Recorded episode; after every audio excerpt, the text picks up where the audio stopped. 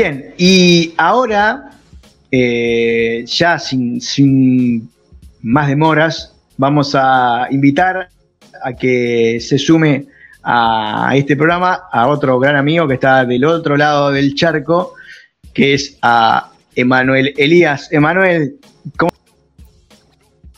¿Qué hace Fabi? ¿Todo bien, querido? ¿Se escucha bien? Estoy desde la notebook y desde el, laburo, así que perdón por el decorado.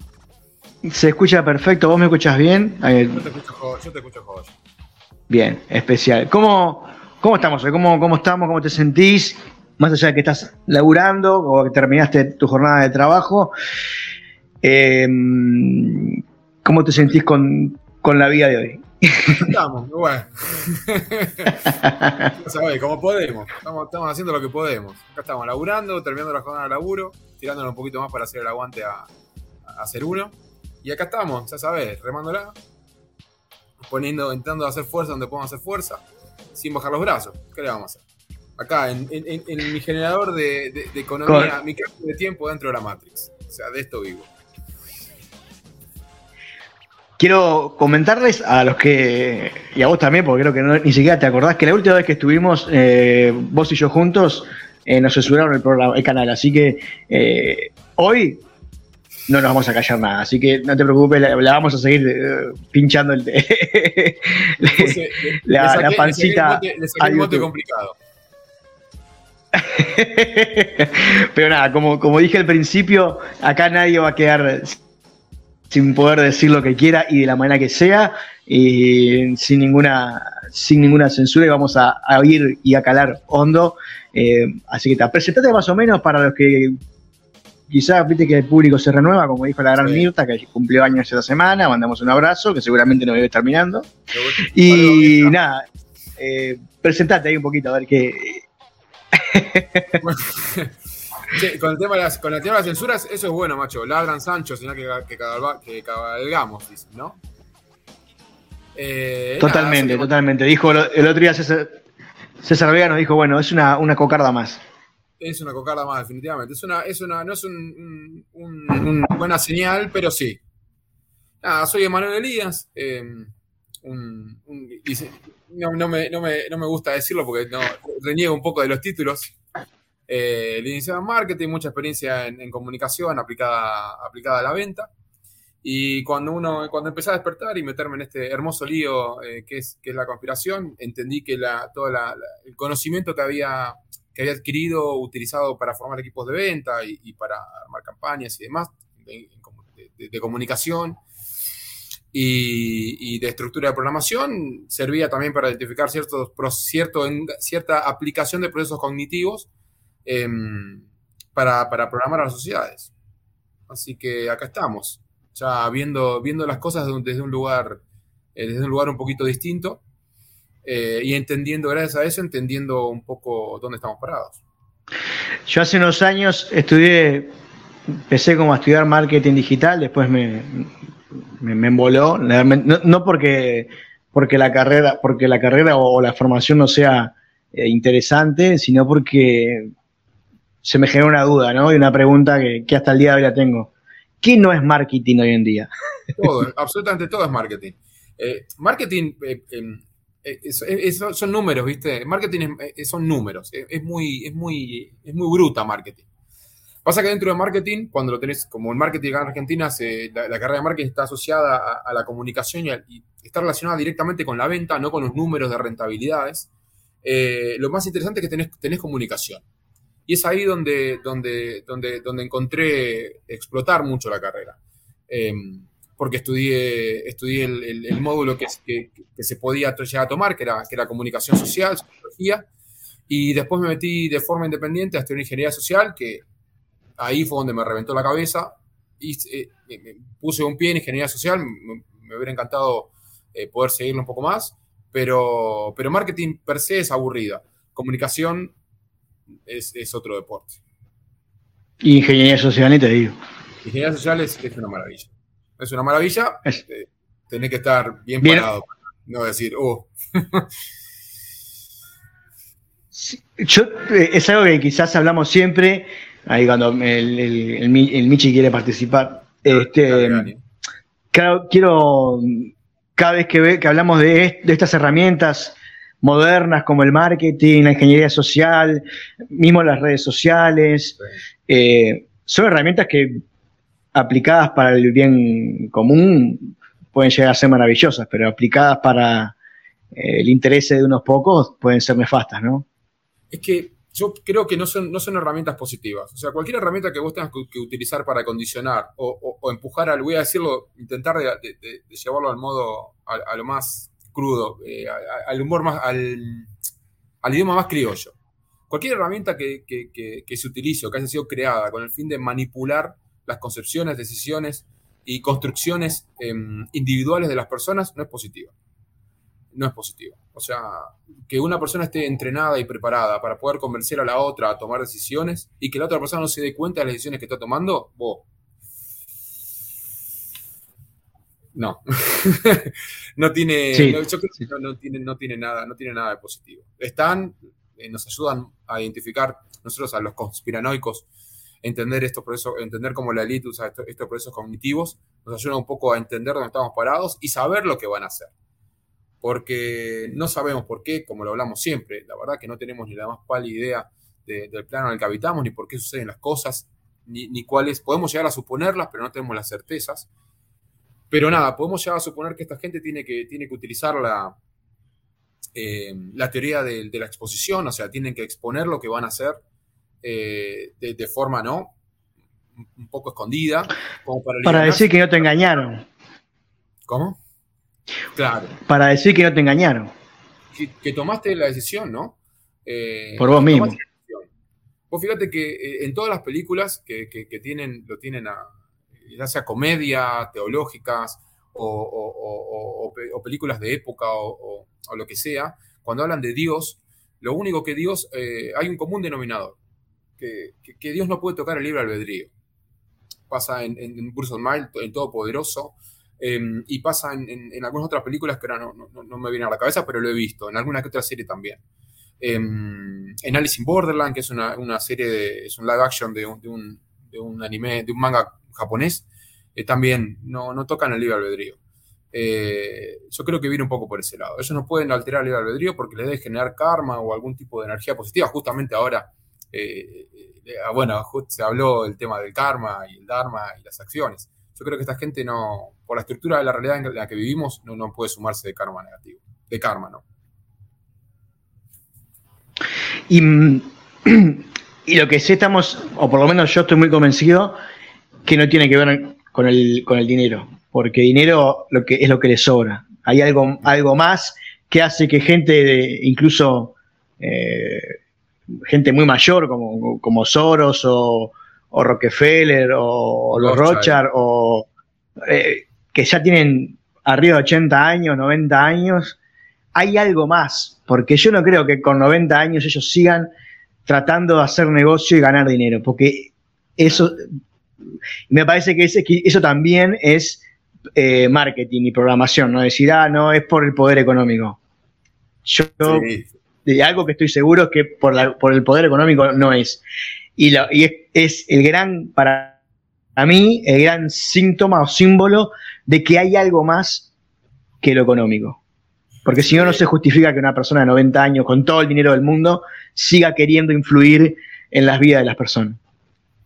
No, para nada. El dinero es una herramienta para ellos. El dinero es, el dinero fue la que justamente vamos a tocar ese tema si llegamos. El dinero es la herramienta que ellos encontraron y utilizaron para poder eh, ponerle, monetizar nuestro tiempo en este plano, en esta encarnación. Y ellos a través de, esa monetización de nuestro tiempo, porque si uno va a, lo más básico que es, eh, que es el dinero, es cambiamos nuestro tiempo por algo, por un bien material. Y ellos nos controlan a través de la moneda. Ellos nos generan, ellos nos pueden poner, vos fíjate, cuando uno está bien económicamente, eh, está contento, está bien. Los problemas como que suelen, hablo de, la clase mortal, nosotros, ¿no? todos los pobres el pobre que tenga 20, 20, eh, empresas o pobre como nosotros que tenemos que salir a laburar para ganarnos el día a día. Como nosotros por ahí, cuando estamos bien económicamente, tenemos un peso menos, dormimos mejor, eh, nos, vinculamos mejor con las personas, nos desarrollamos mejor en el día a día. Ahora, cuando la guita falta, es un problema, te baja el estado de ánimo, eh, empiezan las enfermedades, empiezan los problemas con tus hijos, empiezan los problemas con los vínculos cercanos, empiezan los problemas con la familia, empiezan los problemas con tu pareja, empiezas a, estar, a, no dormir bien, a tener problemas de estado de ánimos, eh, a la cabeza no funciona igual. O sea, vos fíjate como con lo mismo, estos tipos pueden decir, che, eh, a este tipo tiene un buen estado de ánimo, o podemos, si ellos quieren, pueden generar un bajón en estado de ánimo generalizado en la sociedad. Acá en Argentina lo estamos viviendo.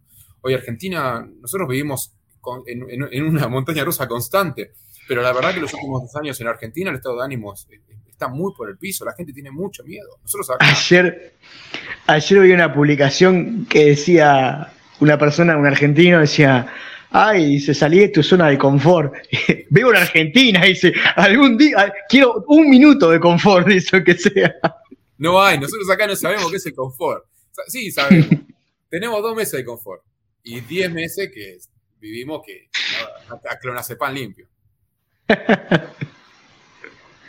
Bueno, yo porque viste que te hago preguntas y capaz que te destructuro todo lo que tenías pensado. ¿Por dónde querés arrancar? vamos bien por acá.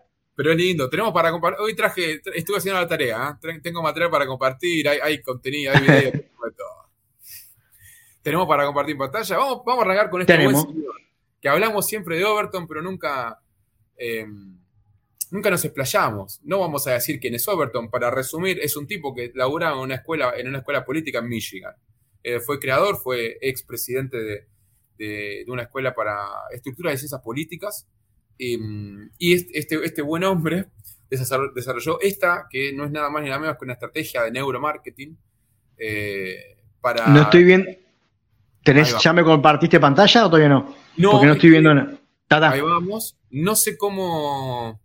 Eh, no sé cómo hacer para compartir pantalla. Ah, presentar, ¿no? poner acá. Presentar, sí. Eh, diapositivas. Presentar. Compartir pantalla. No volver a mostrar. Estoy medio. Eh, ventana. Ahí está. Ahora sí. Mira que ¿Se llega a ver ahí? Dame un segundo, que está ahí la. Ahí está. Ahí está. Juan Carlos, Juan Carlos Oberto. No lo vamos a hacer. No lo vamos a hacer muy largo. Lo hice en forma de, uy, no, estoy haciendo lío, estoy haciendo lío, estoy haciendo lío. No voy a hacer esto porque esto es lío. Vamos a verlo directamente acá. ¿Qué es la ventana de Overton? La ventana de Overton es una estrategia que, utilizan los políticos para, para llevar una idea de lo impensable a lo aceptable.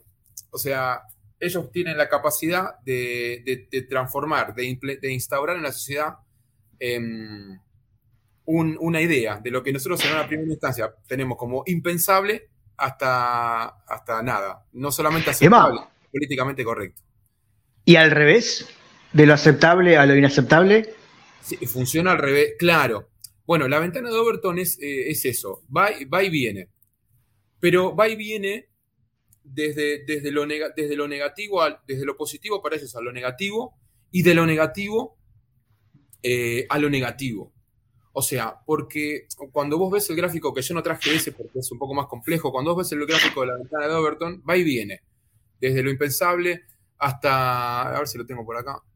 Si lo tengo, lo vamos a buscar para mostrarlo. Porque, porque a mí se me ocurre, mientras vos buscas, eh, que hoy en día hay muchas cosas que antes se podía hablar y podíamos eh, tener un, diálogo abierto de eso, y hoy en día casi es innombrable ciertos temas, ciertas palabras, y pues y me parece que también se, puede aplicar de esa manera eh, esa herramienta, ¿no? Sí, se puede aplicar absolutamente de esa manera. En el caso, como lo concibió Overton, no.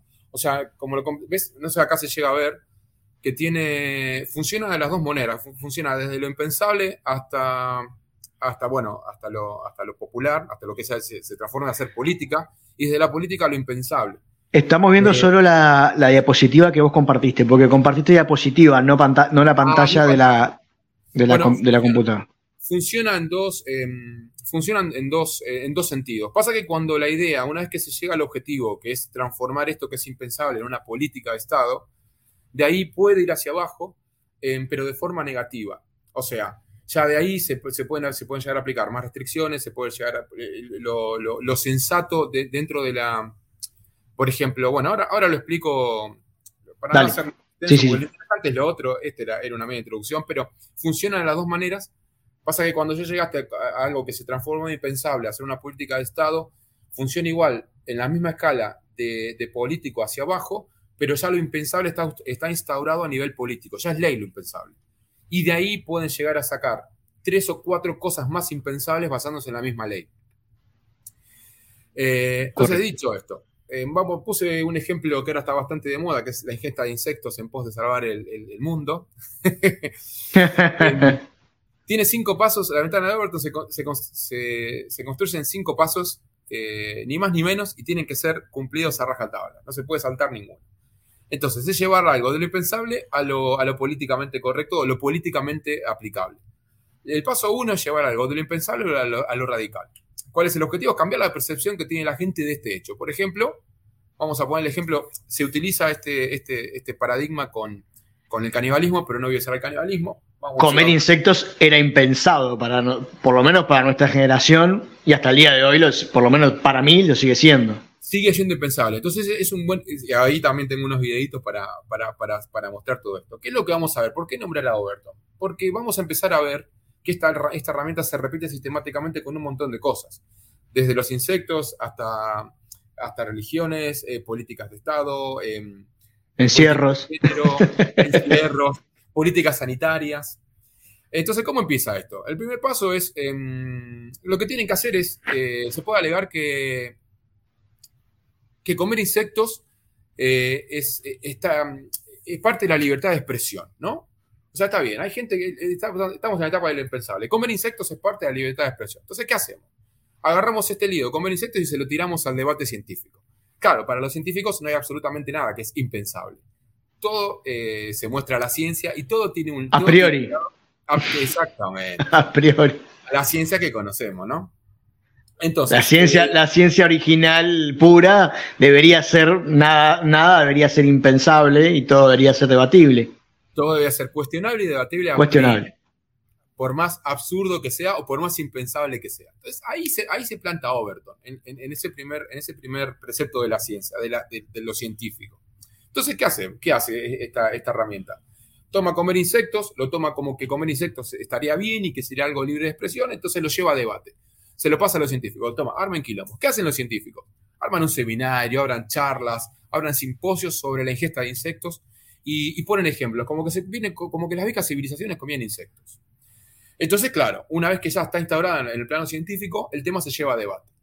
Em, a partir de eso, lo que hacen es tomar este, estos, e, este, este debate científico y empiezan, la herramienta empieza a crear y promocionar grupos radicales eh, del tema que deseamos implementar, como en este caso, la ingesta de insectos. Entonces, ¿qué haces? Agarras a cuatro o cinco grupos de cuatro locos de Facebook o de TikTok que comen insectos hace, hace 10 años. Ahí me llama, eh, me llama muchísimo la atención esto que vos estás diciendo, porque ahora no, hace, no los veo, pero hace un par de años, principalmente en la época de pandemia, había como un furor de, estos de chinos o chinas comiendo insectos, eh, grabándose comiendo insectos. Y, y con miles de visitas y con miles de me gusta. Y yo decía, y ahora me están cerrando un poco, capaz. Es que es que por eso me pareció interesante desarrollarlo de Overton, porque vamos a ver, esto que está diciendo ahora es el paso 4, es el paso 3. el paso 3 y el paso 4 son los más interesantes, porque vamos a empezar a escuchar en esto cosas que vemos a diario, en, el, cotidiano, cuando uno prende la televisión, ¿no? Porque uno no sabe y no es consciente de, lo que está entregando cuando uno se sienta delante de un medio de comunicación. Entonces, estas herramientas nos ayudan a despertar eh, para empezar a entender qué es lo que estamos metiendo en el inconsciente y no dejarlo entrar al inconsciente, sino frenarlo en, el consciente y, saber para dónde tenemos que ir y para dónde no tenemos que ir. Entonces, eh, en esta primera etapa el objetivo es que, se comience a hablar del tema. Después viene la segunda etapa, el paso 2, que es llevar algo de lo radical a lo aceptable. Estamos hablando de, llevar algo de lo que es, ya pasó de ser impensable a ser radical. Y ahora tenemos que llevarlo de lo radical a lo aceptable. Em, ¿Qué se hace esto? En este paso, esto, entendamos que esto no se hace de un momento a otro. Esto se, lleva desarrollando años.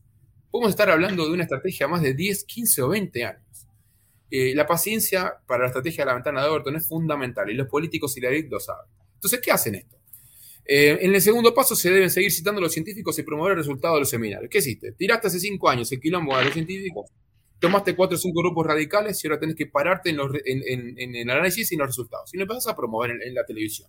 Bueno, ¿qué pasó? ¿Se acuerdan aquella vez de aquellos cuatro locos que comían insectos? Bueno, este es el resultado. Entonces se, eh, el paso siguiente se comienza a promover como el tema de moda. Ya no pasa a ser eh, algo, algo tan radical. Ya pasa a ser como que es de moda. Entonces, ¿cómo lo publicitas? ¿Cómo, lo cómo hace la propaganda de esto? Tomas a, grupos a los grupos de élite.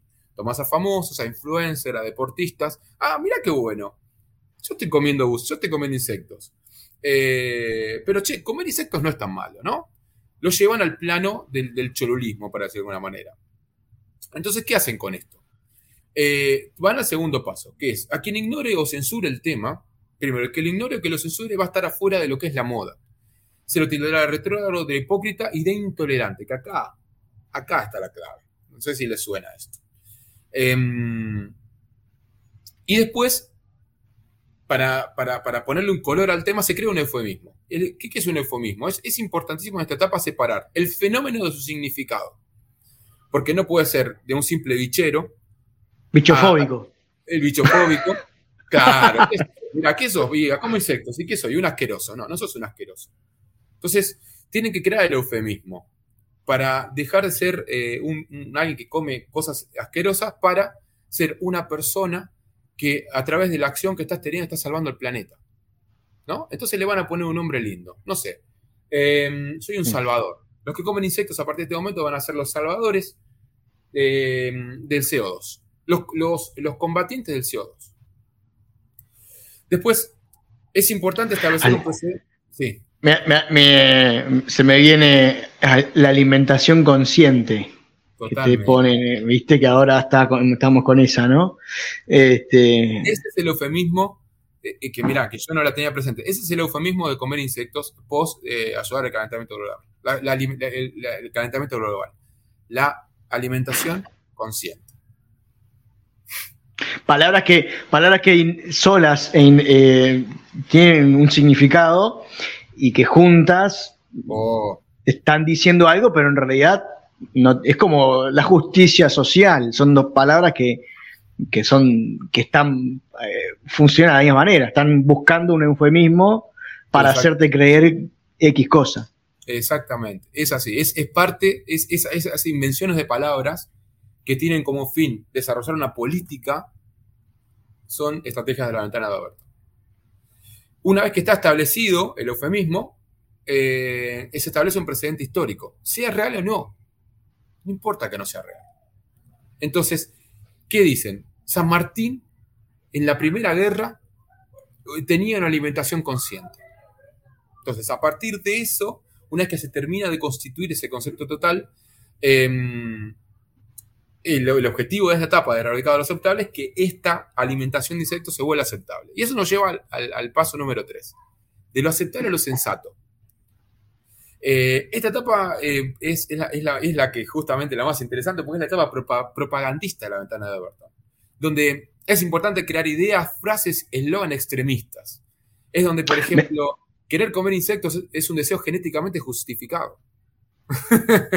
Claro. Eh, el cambio climático no nos espera más. Eh, insectos. Me hace, Esta etapa 3 me hace acordar a, cuando a partir del 2014, 2015, eh, empezó a resonar la palabra fake news, ¿no? Tuvieron 3, 4 años o 5 atomizándote con el fake news y hoy en día eh, todo lo que no sea el, el relato oficial es fake news. Es fake news pero ya estamos pasando ahora a la, etapa, en la, etapa en la que estamos, estamos en la, transición de Overton en cuanto a las fake news, a todos los que pensamos distintos al modelo. Estamos ya en la, etapa número, número 4, eh, en donde ya las fake news tienen otro, ya avanzó, no son más fake news, somos terroristas. Cualquiera que piense distinto a, lo que es el relato oficial, lo que son las, ciencias oficiales, vamos a pasar a ser terroristas, que es la etapa número 4 la persecución de todo el que piense distinto a la idea, que a la idea política que queremos instaurar. Es tal cual.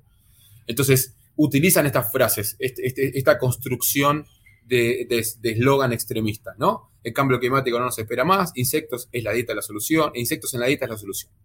eh, cada uno tiene derecho de decidir qué come. ¿Te suena esa? cada uno tiene derecho de decidir cómo se siente. Y después van a aparecer, en este punto van a aparecer estos grupos eh, que no, se van a oponer lógicamente a la tendencia. Eh, y son los enemigos necesarios. Porque es, necesario tener a alguien quien se oponga para vos ponerte más firme en el concepto de que lo que estás haciendo está bien. En este, tipo, en este tipo, eh, bueno, en esta etapa el objetivo es que esto de comer sensato, en, esto de comer insectos, se vuelva sensato en pos de salvar el planeta. Eh, y después vamos al, paso número 4, que es de lo, de lo popular a lo político. Eh, no, me salté un paso. De lo, perdón, de lo sensato a lo popular. es el paso número 4. en esta etapa los medios de comunicación van a abordar el tema de forma recurrente, nos van a enfermar la cabeza, ya vivimos esto, constantemente lo van a transformar en mainstream. Una vez que los medios de comunicación, los noticieros lo, lo instauran como mainstream, después va a ser, va a ser, va a ser un suceso muy recurrente. Em, cubren eventos de personas famosas comiendo insectos, cubren eventos de, marcas de harina de insectos sponsorando deportes como el tenis, el fútbol, el básquet o la NFL o lo que sea. Es un tema tan común en películas, series, donde siempre el que come insectos es el personaje gracioso, es el amigable, es el personaje simpático, ese que es el mejor amigo, el que une, eh, tienden a hacer eso. Y después van a crear eh, documentales, temas musicales, eh, van a hacer todo, de ingesta de insectos. Me hiciste acordar a la película, la, más, no, me acuerdo el, director, pero la de Drácula, que la, más, la, más famosa, que el personaje, el ayudante de él, que estaba todo loco, comía insectos todo el tiempo, ¿no? la de Francis Ford Coppola en Renfield. Es, ah, la de Coppola, es, una, es una de las mejores películas de Drácula y él eh, lo hacía comer insectos, pero vos fíjate que ya el, primado negativo empezó desde esa época, porque esa misma acción de comer insectos sin estar instalado el tema como una, como una política necesaria para solucionar el cambio climático, en ese momento es primado negativo, porque es una película de los 90. En ese momento lo que estaban haciendo es... Em, era el, Drácula lo hacía comer insectos como una degradación, no tenía derecho a comer más nada que no sean insectos. Sí, es verdad. Ese concepto, ese concepto de comunicación puesto en, una, en, una, en, una, en un entorno de ficción hace que hoy cuando te digamos que nos quieren hacer comer insectos porque para esta elite no somos más que no somos dignos de nada, eh, no, ¿cómo vas a decir eso? Despierta ese rechazo. Y después, por último, de, de, esta etapa, eh, nada, se lleva de lo popular a lo político, ya lo conocemos, ¿no? Los grupos, los grupos políticos habituales, los de presión, eh, van, a, van a empezar a crear y difundir encuestas, usar, el, apartado de las herramientas políticas para empezar a terminar de instaurar el tema, ¿no? Porque aparte te van a decir, la gente lo está pidiendo. E, ese es el tema, o sea, ese es el tema. Para eso es justamente esto de la ventana de Overton, es, es, el...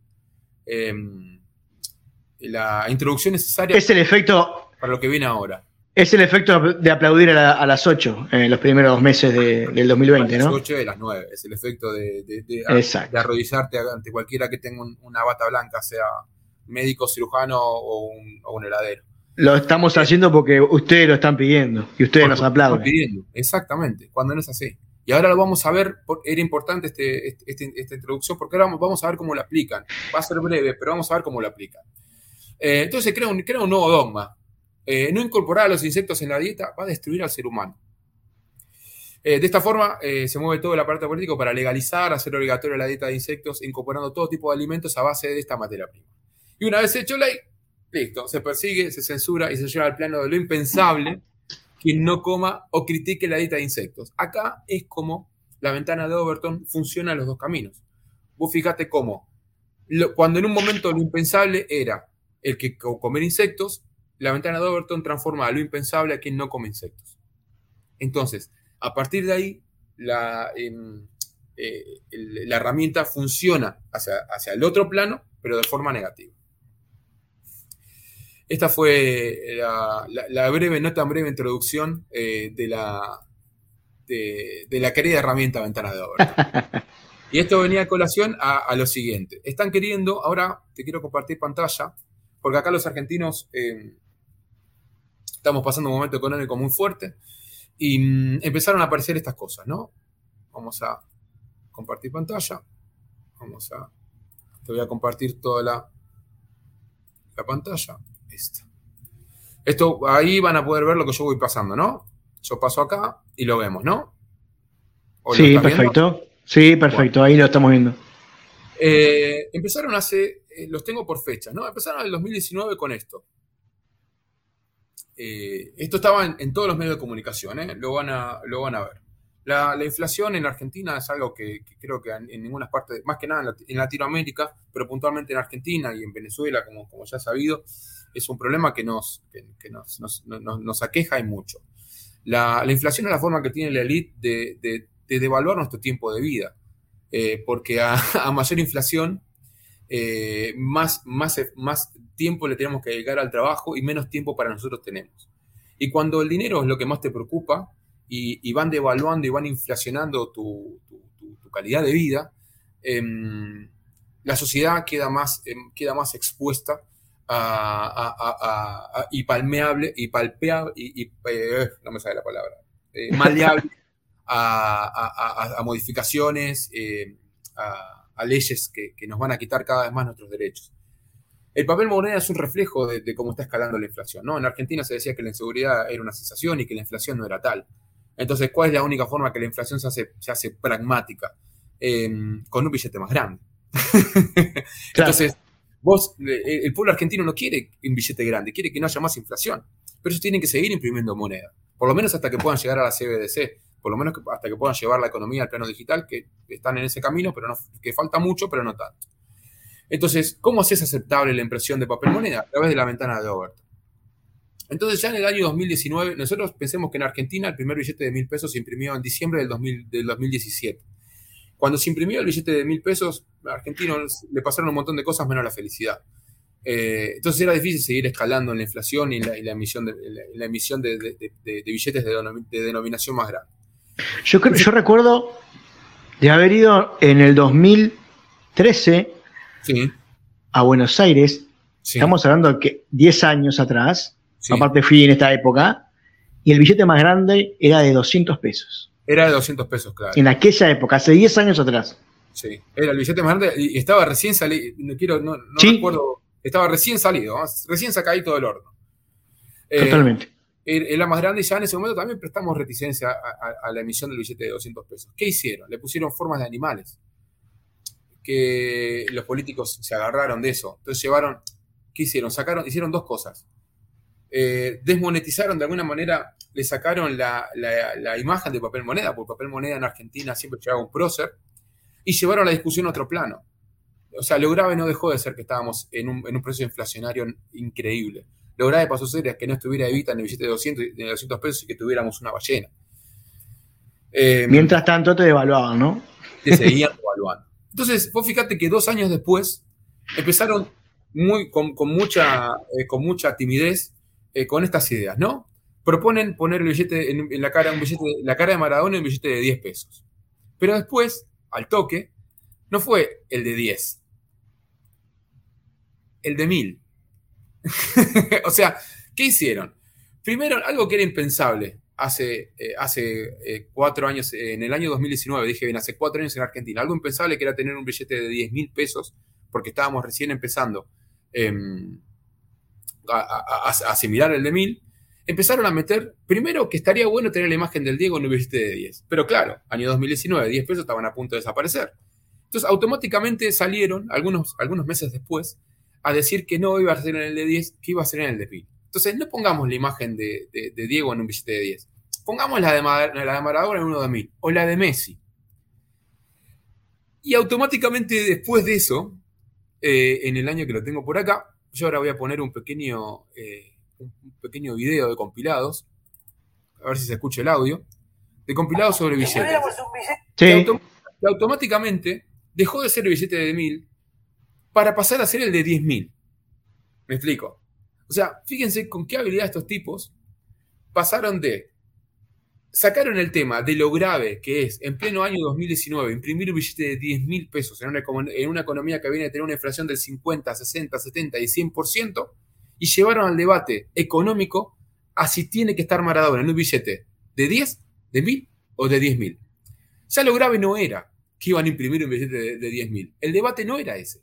El debate era si la cara Si tenía Maradona- que estar, si no tenía que estar, o en qué billete tenía que estar, si en el de mil, si en el de diez mil. Esto estaba en, la, estaba, estaba en la etapa de mainstream. Entonces hice un pequeño compiladito. ¿Se escucha el audio? Sí, se escucha. con la cara de Maradona. Esto es año 2009. Muchos fanáticos en el mundo quisieran tenerlo, es verdad. Se- sería una rareza. Si lo vendemos a un dólar, ¿tenés? o sea, No, si lo vendemos 10 mil a- Diego serían A 10 158 mil pesos, 150. a 10 mil pesos, 158, eh, 50 millones de tipos que compren, tenemos 7.900 millones de dólares. El error no es hacer el billete, el error es si acuña moneda. Eso sí la gente lo compraría porque tiene valor numismático. El error es el billete. Si hace moneda de Diego Maradona y de Messi, no sé si vende 50 ¿A millones. 158 dólares? Fíjate lo que dice Chiche. Y cómo lo sacan de. Cómo lo, lo sacan de, de- del, ju- del, del, del- de- Iba- de- automáticamente. Iba bien encarada la, la- la participación de Chiche. No, no. Fíjate cómo, cómo Ventura mira para afuera. Fíjate Pero cómo, no, fíjate cómo se la- queda mirando lo Yudica. no tiene que decir eso. Porque la discusión no está si metemos a un grande del fútbol como es Messi o Maradona, en- en- le hacemos un homenaje. Ellos no quieren eso. Ellos necesitan instaurar que van a imprimir un billete de 10 mil pesos. claro. Y ahí sí. pero, pero Sí, Fabio. a ver si entendí, porque creo que capaz que yo me perdí. Eh, Chiche ahí no les está diciendo que el error no es si está Diego o no, sino que se siga imprimiendo billetes. No, ahí Chiche lo que le dice es que el error es imprimirlo en un, billete, en un papel moneda. Ah, bien, bien, bien. Sería moneda. Sería moneda porque tiene valor numismático. El billete no tiene valor numismático. Y fíjate acá. Claro, pero, por eso- pero en realidad, en realidad, si, si se, impri- si se eh, imprime o se, o se forja, no sé cómo se dice, en una moneda, la moneda ya existe, en realidad, acuña, la moneda ya existe en realidad. No, no va a cambiar el, el- el- pero en el papel, como vos decís que no existe, que no hay nada, Sí. es más grave todavía. es mucho más grave, porque el objetivo de, de esta, de esta campaña de programación, el objetivo no es tener una moneda o un billete con, con, un, con Diego Maradona o con Messi. El objetivo es meter- instaurar el debate si 10 mil pesos sí o 10 mil... El, el debate ya salió de 10 mil pesos sí o 10 mil pesos no. Ya te están diciendo que los 10 mil pesos los van a imprimir. Año 2019. Y punto. Entonces, ¿qué están haciendo? Claro. Están llevando el debate a qué ponemos en el billete de 10 mil pesos. Esto, en marketing, se llama preguntas cerradas. Vos cuando vas a comprar un auto eh, y ya elegiste el modelo, elegiste todo, yo tengo dos formas de preguntar. ¿no? Si yo te pregunto a vos, Fabi, vos ya tenés el auto elegido, tenés todo elegido. Si yo te pregunto a Fabi a vos, para cerrar la venta, Fabi, ¿el auto lo querés sí o no? Vos que me podés responder. Y sí, si ya tengo todo elegido, Pero ¿qué me podés responder? ¿Sí o o no. o no. ¿Estamos de acuerdo? Claro. Ahora, si, Sí, yo te estamos de acuerdo. si yo te pregunto, Fabi, bueno, buenísimo, estamos de acuerdo en todo. ¿De qué color lo querés el auto? ¿Blanco o rojo? Y, pero yo lo quiero verde, ponele, qué sé yo. Está bien, si te consigo uno en verde, lo cerramos. Sí, lo cerramos. ¿Entendés que no te di? Eso se llama, eso llaman preguntas cerradas. No te, estoy dando, no te estoy dando a elegir si querés el auto o no cuando vos todavía no me lo hiciste explícito. Te estoy Ah, bien. a que tu cabeza tome la decisión.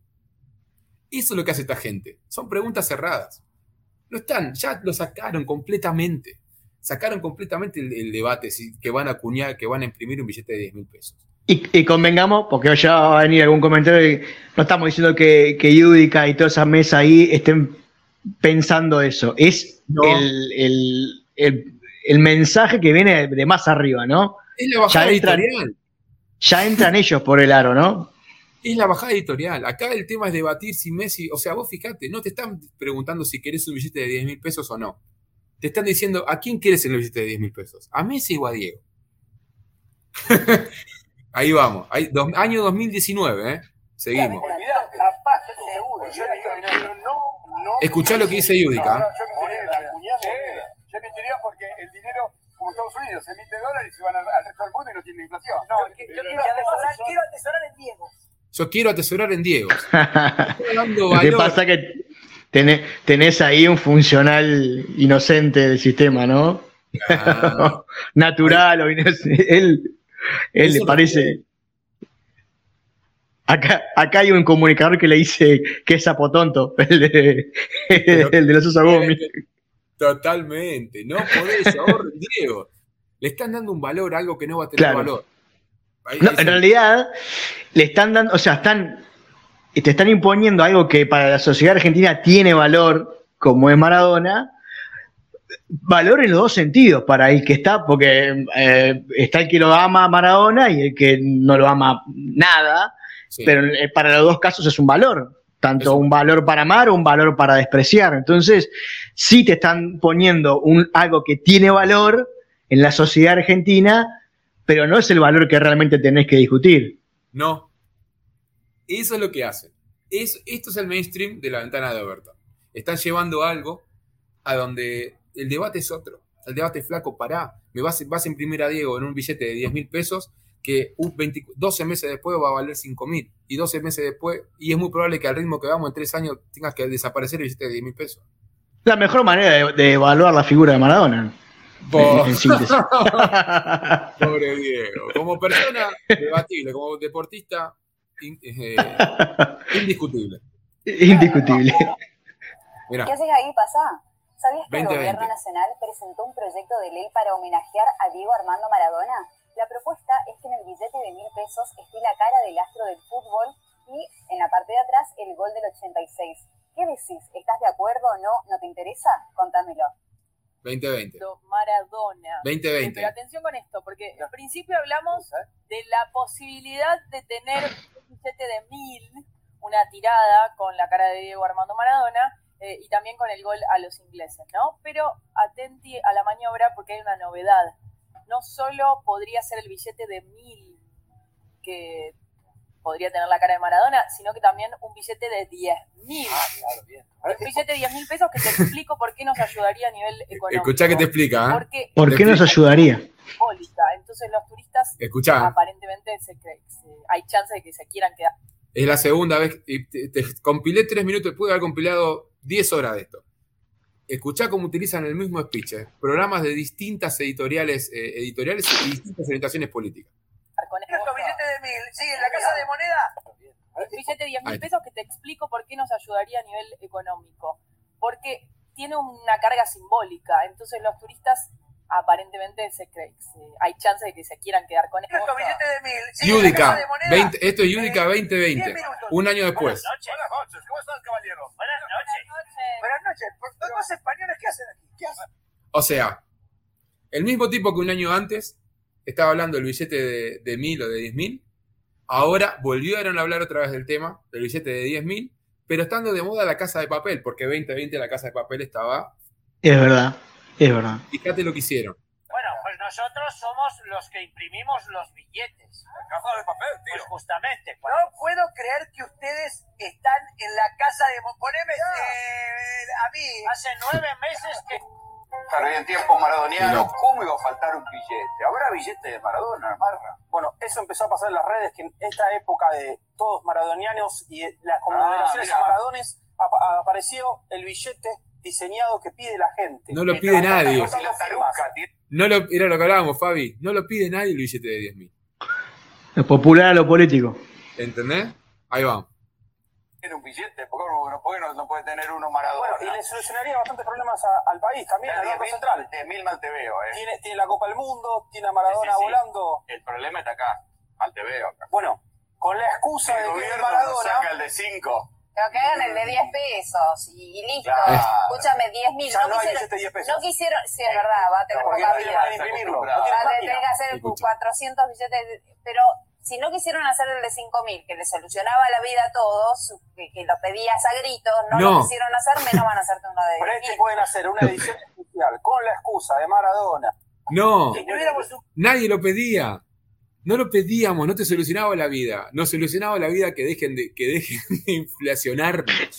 Porque aparte nadie hay, no hay nadie que te diga, que se pare ahí y la interpele a la, a la muchacha y le diga, ¿por qué No. no, solucionaría la vida? La vida? Nadie. Que es otra cosa que, que- que vemos, ¿no? El, el discurso y no hay repregunta, no es... eh, eh, Lo mismo pasó con, con- con- con los tres años.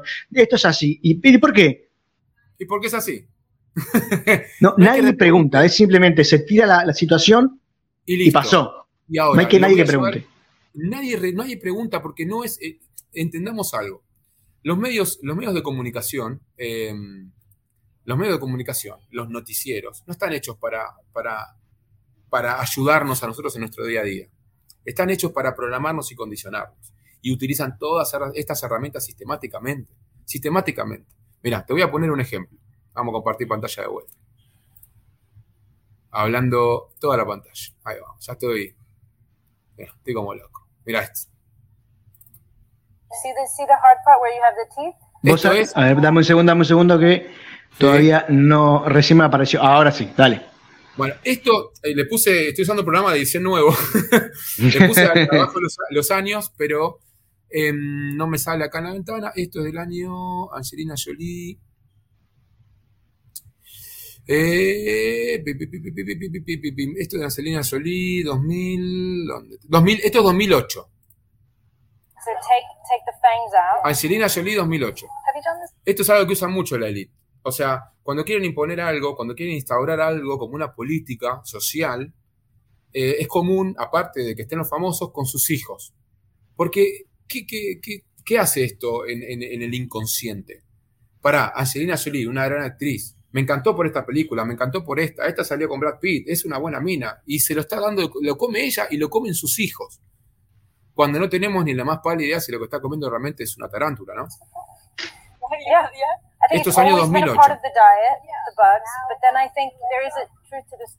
Fíjate lo que dice, no, lo- no, no, no le puse los subtítulos porque se me borraba el- el- el plano de abajo. Lo que está diciendo es, creo que los insectos formaron siempre parte de nuestra dieta, pero en algún momento dejamos de incorporarlos. Y mira, pone un ejemplo extremo. Durante la guerra, en la Primera y en la Segunda Guerra Mundial, se comían insectos, o sea, estamos usando un hecho histórico que es incomprobable. Es como a- que es como que vos tocaste el tema del, del canibalismo, ¿no? Es como que eh, dentro de unos años digan, no, pero los muchachos de los Andes, cuando estaban en la última, eh, se comieron a, a los compañeros. Bueno, en- es un hecho histórico real que pasó y, te lo el paralelismo para Overton y el ejemplo de Overton, el canibalismo es justamente la tragedia de los Andes. Y vos fijate acá, en el paso, de pasar de lo radical a lo aceptable. Establecer un precedente histórico, sea real o no. Lo que está diciendo esta mujer es completamente incomprobable. Y como si Jolie no fuera suficiente, que acá la ves comiendo un montón de insectos, como si Jolie, en Vanity Fair, año 2018, Nicole Kidman. Meal of bugs. Mirá qué lindo. Mirá. Decime si no te es Vanity Fair. Decime si no te da ganas de ir a comer insectos. Lo come Nicole Kidman, se mueven. Mirá qué lindos colores que tiene. Y lo come cuando están vivos. No sabemos lo que es eso, incomprobable. Comen insectos. Y después pasamos ya al plano que es un poco más, un poco más complicado. Bueno, esto es acá, Argentina. Este es de cabotaje. Picantes. eh, Marley. México. Ah, Marley ahí vino, ¿eh? ¿eh? Comiendo insectos. Después, Pan de gusano, tacos de hormigas, salsa de insectos con queso. el menú del de futuro. Fíjate lo que decía la televisión en el año 2007-2008. Bichos, el menú del futuro. O sea, la recomendación de la ONU. Fíjate hace cuánto vienen preparando estos tipos un escenario que estamos empezando a enfrentar hoy. y grillos fritos, entre otros platos. Estos son grillos. Acá lo tenés. Y después había, había otras más que. mm, que nada, la verdad, lo mismo con lo otro, ¿viste? Llegó un momento que no dejé, dejé de buscar eh, para, para- para no aburrirlos. Pero Claro. es- una gran herramienta. Acá viene el ejemplo llevado, llevado a la práctica de la ventana de Overton y cómo nos condicionan tanto en, una- en un aspecto como el otro. Eh, esto Emma, Sí. eh, nada, estamos ahí por cerrar. No sé si querés eh, cerrar con algún concepto más. El cierro con el último Sí. concepto que era, era el core de la charla, que es esto, que es a mí me encanta eh, hacer eh, típico de ¿Milanesa de grillo? Ah, perdón. Milanesa de grillo. Los, los panchitos, guarda con lo. Eh, pa- sí. Eh, a mí me encanta hacer planillas, ¿viste? Típico de marketing. No sé si llega a ver ahí. No tengo nada. A ver, dale, ahora sí. Dame un segundo. Ahí está. Yo lo había puesto en dólares eh, porque eh, en pesos es difícil para quien esté fuera de Argentina entender cuál es, cuál es lo grave de, de la devaluación de una moneda, ¿no? Y, y yo hice un ejemplo extremo y no extremo de cómo se va devaluando, cómo se fue devaluando. Este es un ejemplo, no es real, pero más o menos, de cómo se fue devaluando nuestra economía del año 2013 y cómo, se, cómo va a llegar al 2025 si seguimos a este ritmo, ¿no? Y como antes, eh, en el 2013, por ahí metiendo un jornal de 8 horas por día, metes 20 días al mes, metes 160 horas al mes, con un promedio de 7.5 dólares por hora, llegas a un sueldo, a un jornal de 1.200 dólares, ¿no? Y con esos 1.200 dólares vos podés tener el 50% se calcula que es el alquiler, el 25% para comida y 25% para boludeces. Lo que quieras, salir a comer, ahorrar o varios. Vos fíjate cómo a lo largo que va pasando el tiempo y la inflación eh, se va gestando, estos tienen una, eh, tienen una herramienta muy, muy hábil que es, si la inflación es del 30% anual, los sueldos ajustan al año siguiente al 20%. Si la inflación es del 35%, los sueldos ajustan al 20%. Si la inflación es del 45%, los sueldos ajustan al 25%. Es sistemático esto. Entonces, ¿qué pasa? A este ritmo llega un momento que a vos el jornal de 8 horas ya no te alcanza. Ya la segunda vuelta no te alcanza. Tenés que meter un jornal de 9. Ya cuando llegaste a los 7 años de, ese, de este nivel de inflacionado terrible, tenés que empezar a meter un día más de laburo y jornales de 13 o 14 horas por día, para llegar a que la guita te vuelva a alcanzar más o menos como te alcanzaba en el año, en año 2003. Entonces vos decís, estos son números, son fríos, eh, no tienen mucha relación. Eh, yo intenté llevarlo a lo que es el plano real, ¿no? A lo que sería un, plano de, de, cómo afecta una inflación o una economía en donde y más que nada a los latinos, porque esto quizás no aplica tanto para el europeo, quizás ahora los españoles están empezando a vivirlo un poquito más. Los franceses y los italianos y los portugueses y los portugueses y los griegos ni hablar, ¿no? Pero acá los argentinos y los latinos lo, padecemos mucho. En la franja, en la franja, ¿qué hacen con esto de la inflación y de evaluar tu tiempo de vida? En la franja celeste está el tiempo que, eh, el tiempo que por día eh, que uno pasa con sus seres queridos o, de tiempo de ocio, de tiempo libre, y en, verde está el tiempo que uno pasa trabajando. Cuando te van devaluando y obligándote a vos a tener que salir a trabajar más tiempo, lo que van haciendo es haciendo que más tiempo vos estés ocupado en algo que no tiene valor, como es el dinero, y menos tiempo ocupado en los casos importantes, como son los afectos, la familia, los amigos o el tiempo de ocio. ¿Por qué es importante el tiempo de ocio? Porque el tiempo de ocio enseña, te ayuda a la creatividad, te ayuda a poder estar mejor, eh, te ayuda a relacionarte mejor, a vincularte mejor con tus personas, con, tus, círculos de afectos, con la gente que... A tener, a tener tiempo para hablar de estas cosas, para poder investigar, para poder aprender. Para poder cuestionarte. Para, poder, cuestionar. para poder decir, esto no me parece bien. Para empezar a razonar las cosas de una forma distinta. Che, ¿por qué todos los medios de comunicación, todos los medios de comunicación, hay cosas que nosotros no entendemos, ¿no? No, no, no te lo quiero hacer más largo pero, mira, esto lo dejamos para una, para una segunda, eh, para una segunda, una segunda charla. Pero, ¿qué explícame vos qué tiene que hacer. Explícame vos. Esto es, es, la estructura del grupo Clarín, de las inversiones del grupo Clarín. ¿Qué tiene que hacer Goldman Sachs con un pie dentro de un, de un multimedio argentino? ¿No? Sí. ¿Qué tiene que hacer Goldman Sachs? Cuando nosotros estamos hablando de, medios de comunicación y pensamos que son voces plurales y hablamos de pluralismo, de que, son muchas voces eh, y, creemos que, los medios de comunicación son otros amigos, en Argentina los medios de comunicación están, están, están el 70% de la opinión pública está reunido en tres personas. Grupo Clarín, Grupo Vila... Em, América y todo eso. Grupo, Grupo Vila Manzano, que un, medio de telecomunicaciones acaba de comprarle de Sur hace dos años. Y Canal 11, Telefe es de Paramount. Entonces, si vos te, estás a, pensar qué es lo que estamos haciendo, si realmente el objetivo de estos grupos internacionales que tienen acciones en todos los multimedios de comunicación de nuestro país, si nosotros realmente no, nos ponemos a cuestionar durante dos segundos si el verdadero objetivo es informarnos, o plantarnos ideas en la cabeza de cosas que nosotros a prima pensamos como impensables. Si no nos empezamos a cuestionar eso, vamos a tener un gran problema. Impecable. Y con esto entra, cuando hablabas del tiempo y la plata, aparece, me parece que no sé en qué etapa va, pero va avanzada el, la renta básica, ¿no? Otro eufemismo, ¿no? Oh, bueno, que capaz que lo, lo dejamos para la próxima columna o en algunas que vengan pero más total- adelante.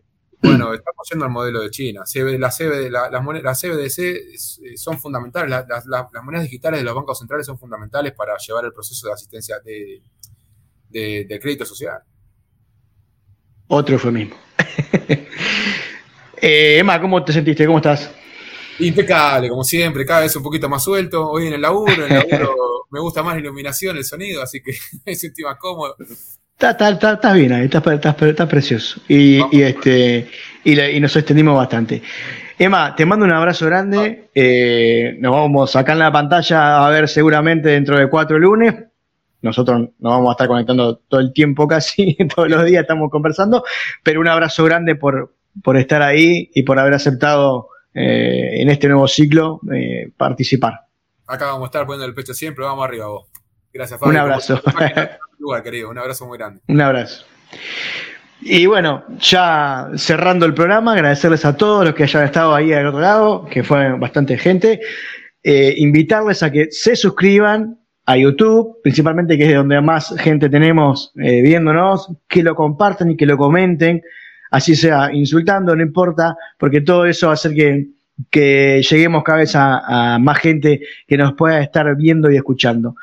Agradecerles de mi parte el haber estado del otro lado, saludar a todos los que estuvieron eh, viendo y escuchando este programa. Recuerden que a partir del miércoles eh, lo vamos a tener, a ver qué tengo acá, lo vamos a tener eh, a partir del miércoles subiendo las secciones individuales. Gracias ahí a Nico por, por, por el mensaje.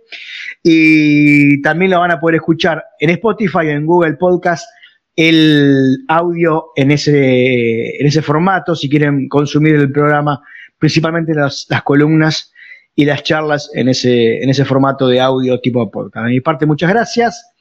Que tengan una feliz semana y nos vemos en un próximo Cambiemos el Relato. Un abrazo.